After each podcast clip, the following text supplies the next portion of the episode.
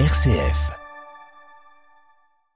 Fin de la visite du secrétaire d'État américain Tony Blinken en Chine, une visite pour garder le dialogue ouvert entre les deux superpuissances.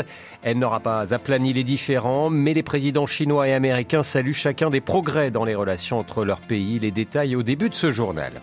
Une maxi-commande pour la compagnie aérienne indienne Indigo. L'avionneur annonce l'achat de 500 avions Airbus pour 55 milliards de dollars. C'est la plus grande commande dans le, le dans le secteur aérien, de quoi augmenter encore les émissions de carbone d'un des pays les plus pollueurs du monde.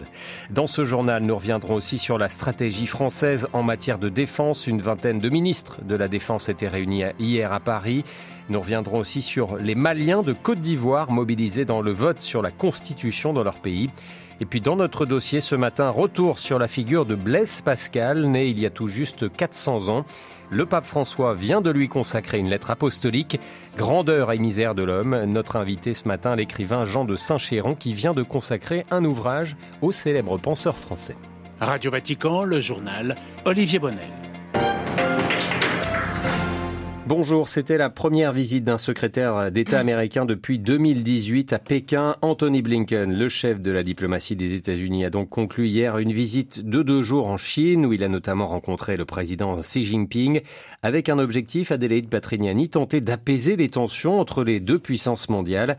Il semble que du côté de Pékin comme de Washington, on voit cette visite de manière plutôt positive. Tout à fait Olivier, au total 11 heures de discussion pour renouer le dialogue. Xi Jinping l'a lui-même assuré, les deux parties ont fait des progrès et sont parvenus à des terrains d'entente sur certains points spécifiques. Mais il n'a pas précisé lesquels. C'est une très bonne chose, a-t-il ajouté. Nous avons fait des progrès et nous allons de l'avant, a de son côté déclaré Anthony Blinken, tandis que Joe Biden a estimé depuis la Californie que les deux pays sont sur la bonne voie. Des avancées donc, mais pas de percées spectaculaires. Anthony Blinken s'est dit lucide, aucune de ces questions ne sera résolue en une seule visite, car les différends sont nombreux, notamment autour de l'île de Taïwan revendiquée par Pékin, mais aussi avec la rivalité dans les technologies, les sanctions américaines visant les, géants chinois du numérique, le traitement de la minorité musulmane des Ouïghours en Chine et les revendications chinoises en mer de Chine méridionale. Pour éviter que chaque situation ne dégénère, Anthony Blinken l'a expliqué, il s'agit de maintenir des contacts directs et une communication soutenue au plus haut niveau.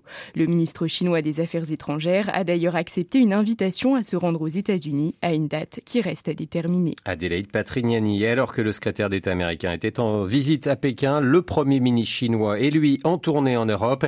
Li Qiang est depuis hier en Allemagne. Il doit s'entretenir aujourd'hui avec le chancelier Olaf Scholz avant de faire étape à Paris. Autre tournée diplomatique, celle que commence aujourd'hui le premier ministre indien Modi aux États-Unis. Modi qui devrait prononcer un discours devant le Congrès. Il sera reçu jeudi à la Maison Blanche. Cette visite est présentée par New Delhi comme une occasion historique d'étendre et de consolider les liens entre l'Inde et les États-Unis. L'Inde, dont la compagnie aérienne low cost Indigo vient d'officialiser la plus grosse commande de l'histoire de l'aviation civile. Indigo qui a acheté 500 appareils auprès d'Airbus avec ce contrat d'une valeur de 55 milliards de dollars. La première compagnie aérienne indienne entend profiter de l'augmentation du trafic passager dans le pays et tant pis pour les émissions de gaz à effet de serre. À New Delhi, Emmanuel Derville. Jamais l'avionneur européen n'avait décroché un contrat aussi gigantesque. En commandant 500 avions moyens courriers de type A320 et A321, Indigo porte à près de 1000 le nombre d'appareils qui lui seront livrés d'ici une dizaine d'années. Le trafic passager intérieur et international a augmenté de 10% en moyenne par an en Inde durant la dernière décennie. Le gouvernement veut faire de l'avion le principal moyen de transport de la population au détriment du train. En décembre, il avait débloqué 500 millions d'euros pour moderniser une soixantaine d'aéroports. A l'inverse, seule une ligne de train à grande vitesse est en chantier. Cette stratégie en faveur de l'avion va augmenter les émissions de gaz à effet de serre d'un pays qui est déjà le troisième plus gros pollueur de la planète. Les compagnies aériennes indiennes émettent près de 20 millions de tonnes de CO2 par an, un chiffre qui sera multiplié par 7 d'ici 2050. New Delhi, Emmanuel Derville pour Radio Vatican.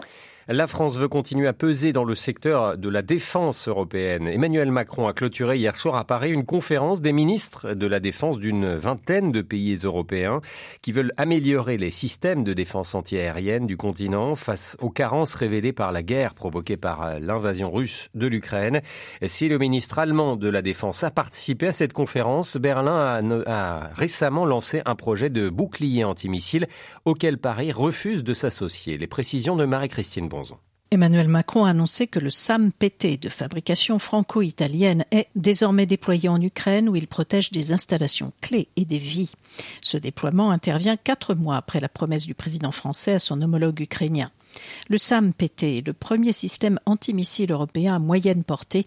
M. Macron a aussi annoncé que la France, la Belgique, l'Estonie, la Hongrie et Chypre ont signé une lettre d'intention d'acquisition de systèmes de défense antiaérienne Mistral, les missiles sol-air de très courte portée.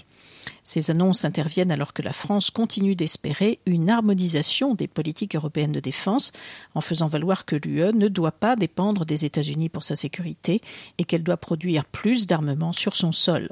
À cet égard, Paris estime que le projet lancé par Berlin n'est pas compatible avec cet objectif stratégique.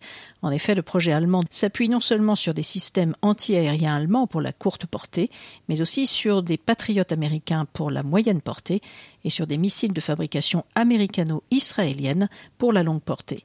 Ce projet allemand réunit 16 pays de l'OTAN plus la Suède, mais pas la France ni la Pologne. Marie-Christine Bronzon. Radio Vatican. La France qui annonce une aide de près de 26 millions d'euros à la Tunisie pour l'aider à faire face à l'immigration clandestine. L'annonce a été faite hier lors d'un déplacement du ministre français de l'Intérieur, Gérald Darmanin, à Tunis. Ces millions devraient permettre à la Tunisie d'acquérir des équipements nécessaires et d'organiser des formations utiles, notamment des policiers et des gardes frontières tunisiens, selon Paris.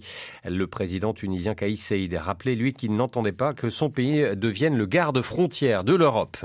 Un milliard et demi de dollars le Soudan en guerre. Telles sont les promesses de dons faites hier à Genève lors d'une conférence internationale sur l'aide humanitaire à Khartoum. Le pays est depuis maintenant plus de deux mois plongé dans la guerre civile entre l'armée et les groupes paramilitaires. D'après l'ONU, pas moins de 25 millions de Soudanais, soit la moitié de la population, dépendent de cette aide humanitaire. La situation des enfants est particulièrement inquiétante. Selon Action contre la faim, plus de 50 000 enfants soudanais n'ont accès ni à la nourriture ni aux médicaments. Les résultats du référendum sur la future constitution du Mali se font encore attendre. Le projet soumis par la junte militaire prévoit notamment une extension des pouvoirs du président de la République, prévoit également l'amnistie pour les militaires qui euh, ont participé à des coups d'État dans le passé. Dans la diaspora malienne, la mobilisation a été importante dans le quartier de Cocody. Il est situé dans la capitale ivoirienne, Abidjan. Euh, Cocody, où s'est rendu notre correspondant Mohamed Lamine. À un peu plus d'une heure de la fermeture de huit bureaux de vote logés au sein de l'école primaire Château de Cocody-Saint-Jean, des électeurs maliens scrutent encore les listes affichées devant les bureaux de vote. Si certains trouvent facilement leur nom, beaucoup ont besoin de coups de main. C'est Koudiara, coordinateur du centre. C'est tout à fait normal puisque parmi nos parents, d'autres ne sont pas lettrés, mais nous faisons de nos mieux en les orientant devant les différents bureaux de vote. Les Maliens de Cocody sont venus, ils ont voté, d'autres sont partis et jusqu'à présent d'autres sont en train de venir. Tout se passe bien ici à Cocody en tout cas. 3600 électeurs maliens sont inscrits à Cocody. Alassane Ba est un soutien de la transition malienne. Il dit être contre le boycott et la politique de la chaise vide à l'image du parti politique ADP Maliba dont il est le secrétaire général en Côte d'Ivoire. Nous sommes là, nous sommes venus pour voter et nous avons appelé tous nos partisans, nos militants à travers la Côte d'Ivoire à voter. Nous, nous préférons quelqu'un qui vient voter le non parce que c'est sa conviction que c'est lui qui refuse d'aller voter. À l'instar de Kokoudi, des Maliens ont voté dans l'heure de juridiction, Abidjan et Boaké. Celle d'Abidjan, qui s'étend jusqu'à des villes de l'Ouest ivoirien, comprend 406 bureaux de vote pour près de 53 000 électeurs. Abidjan, Mohamed Lamine, Radio Vatican. Un traité pour euh, protéger la haute mer. Les États membres de l'ONU ont adopté hier le premier texte international afin de protéger les océans, l'aboutissement de plus de 15 ans de négociations. Une réussite historique, a salué Antonio Guterres, le secrétaire général des Nations Unies. Outil phare de ce nouveau traité, la création d'aires marines protégées dans ces eaux internationales. Euh, rappelons que la surface de la Terre est composée à plus de 60% des océans. Avant de passer à notre dossier, sachez qu'au Vatican sera rendu public ce mardi l'instant Instrumentum Laboris, l'instrument de travail du prochain synode sur la synodalité. Une rencontre qui se tiendra au mois d'octobre ici au Vatican. Nous y reviendrons évidemment largement dans nos prochaines éditions.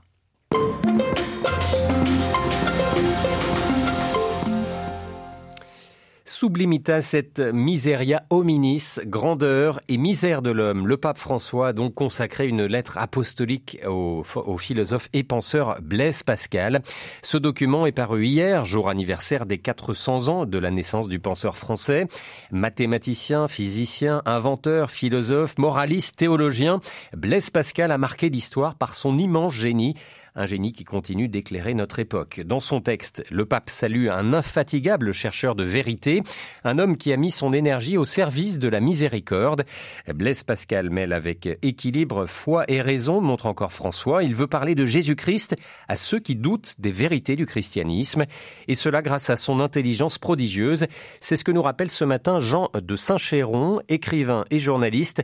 Il travaille également à l'Institut catholique de Paris. Jean de Saint-Chéron qui vient de publier un ouvrage intitulé Blaise Pascal, euh, voilà ce que c'est que la foi.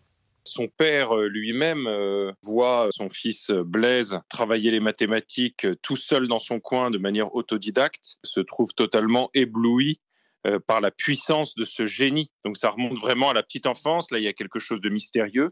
Et puis cette intelligence mathématique très très puissante va se développer à la fin de l'adolescence dès vers 16, 17, 18 ans Pascal commence à écrire ses premiers traités de mathématiques, de physique euh, sur la question du vide un peu plus tard. Il sera le premier inventeur de la machine à calculer.